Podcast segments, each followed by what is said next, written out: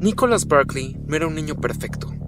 A la edad de 13 años ya había robado, amenazado a una maestra y agredido física y verbalmente a su madre. Pero no por esto se merecía lo que le sucedería a continuación. Nicholas vivía en San Antonio, Texas, y la tarde del 13 de junio de 1994 se encontraba jugando baloncesto cuando decidió llamar a casa para que fueran a recogerlo. Fue su hermano Jason quien contestó y se negó a pasar por su hermano. Esta sería la última vez que hablaría con él. Después de esta tarde, Nicholas desapareció. Nadie volvió a saber de él. Al anochecer, su familia decidió hablar con la policía para levantar un acta, pero como Nicholas ya tenía antecedentes de haber escapado de casa, la policía tranquilizó a Beverly, la madre de Nicholas, diciéndole que su hijo tarde o temprano regresaría. Además, Nicholas tenía una cita en la corte al día siguiente, debido a sus actos vandálicos. Claro que tenía razones para huir, afirmaron los policías, y fue por esto que decidieron no darle importancia. Las semanas, los meses, el tiempo pasó. Y aunque la policía constantemente hablaba a la casa de los Barkley por si había alguna novedad, nadie tenía noticias de él. La policía había perdido las esperanzas, pero una familia en búsqueda de su hijo nunca pierde la fe, y su paciencia rindió fruto cuando tres años después, en octubre de 1997, la policía de San Antonio recibió una llamada. Provenía de Europa.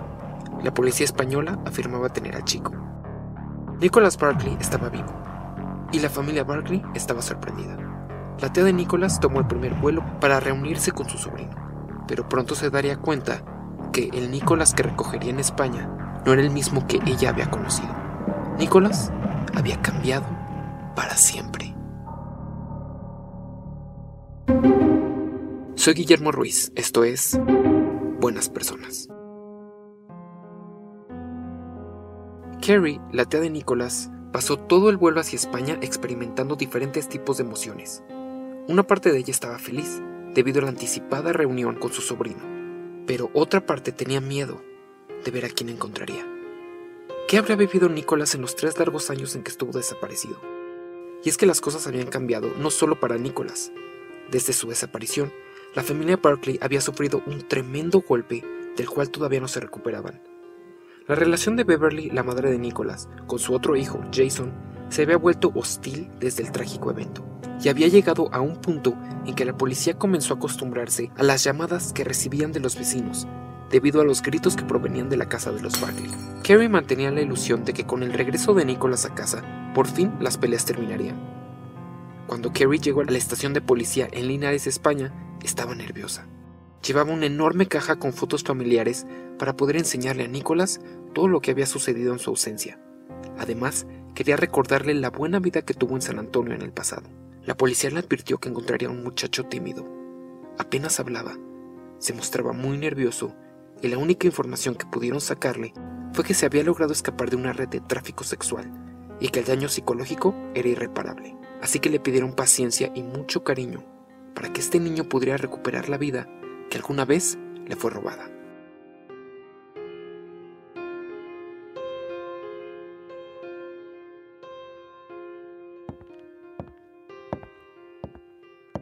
Kerry entró en una oficina donde pudo reunirse con Nicholas. Lo que vio fue un muchacho envuelto en una chamarra. Usaba una gorra y mostraba una actitud tímida y mirada insegura. Sin pensarlo, corrió a abrazarlo. Lo único que le importaba era que por fin estaba reunida con él y que Nicholas estaba en sus brazos sano y salvo.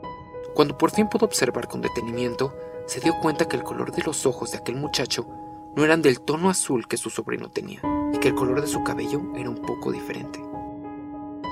Los policías rápidamente aclararon a Kerry que Nicholas había confesado que le habían sometido a diferentes tratamientos químicos para cambiar el color de su cabello y ojos, para así lograr burlar a la justicia debido a los anuncios que comenzaron a circular de él los primeros meses de su desaparición.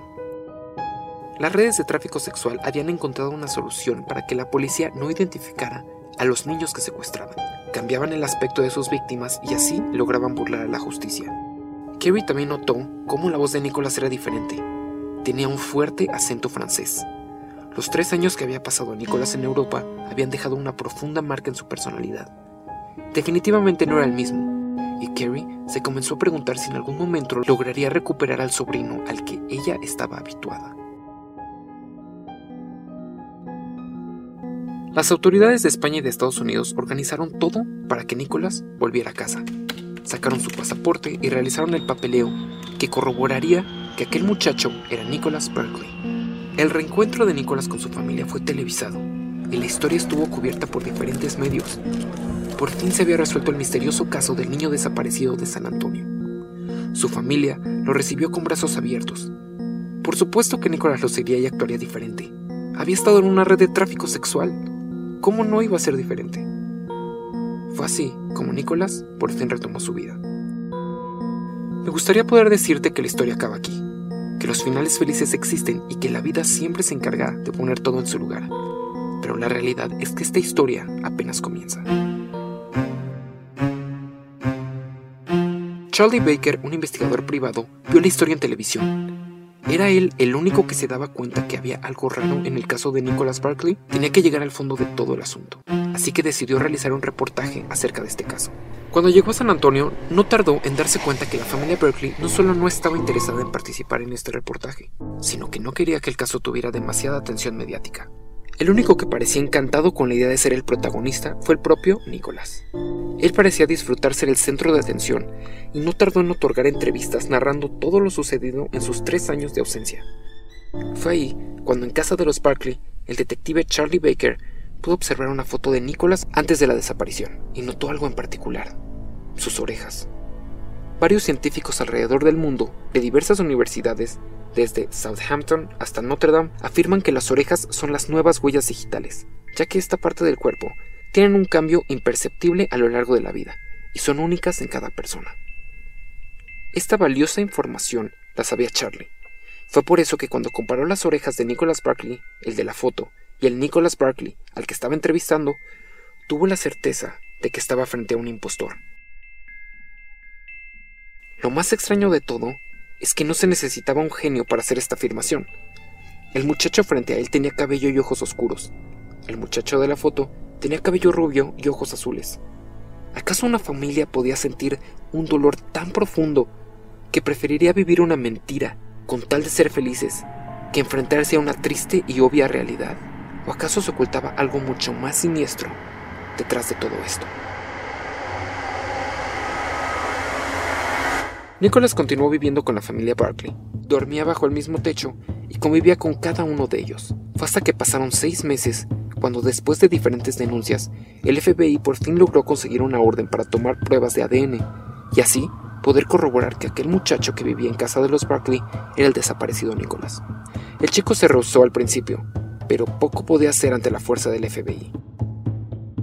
Después de que sus huellas dactilares fueron tomadas y una muestra de sangre fuera enviada al laboratorio, la policía confirmó que aquel hombre que afirmaba ser Nicolás era un intruso.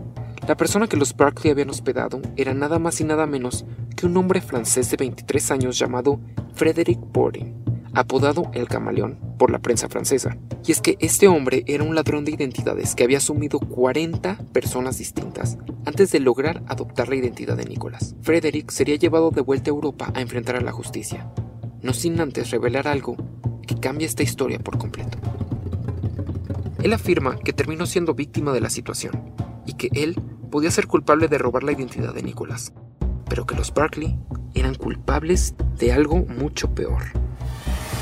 Frederick confesó que en todo este tiempo los Barkley sabían en el fondo que él no era Nicholas y que hospedaban a un completo desconocido en su casa.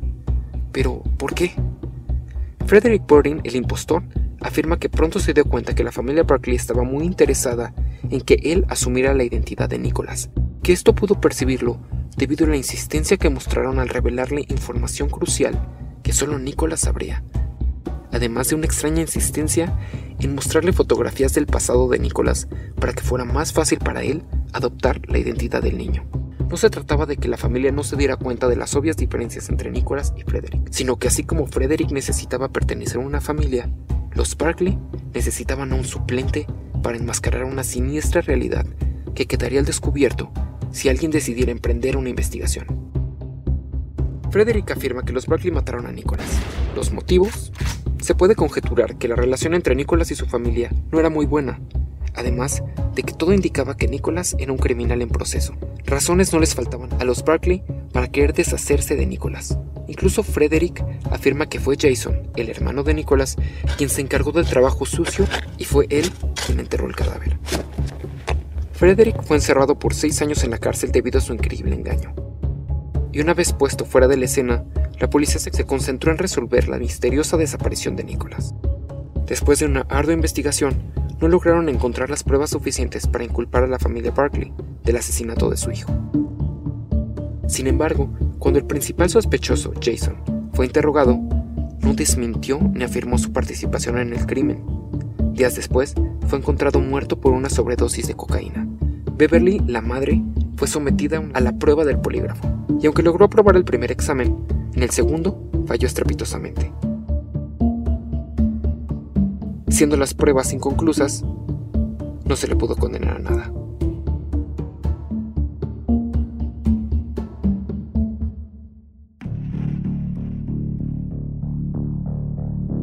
La desaparición de Nicholas sigue siendo un misterio. ¿Tú qué crees que haya sucedido? ¿Podrías creer en la palabra de un ladrón de identidades como Frederick Borden? ¿Acaso una familia puede estar tan dolida debido a la desaparición de su hijo que puede ser víctima de un engaño tan obvio como este?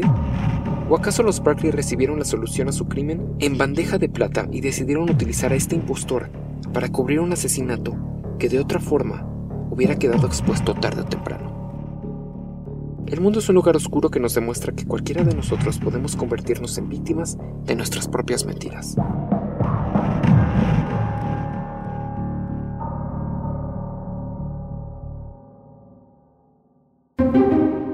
Esto fue Buenas Personas. Suscríbanse en iTunes, síganos en SoundCloud y denos like en Facebook. Nos encuentran como Buenas Personas Podcast.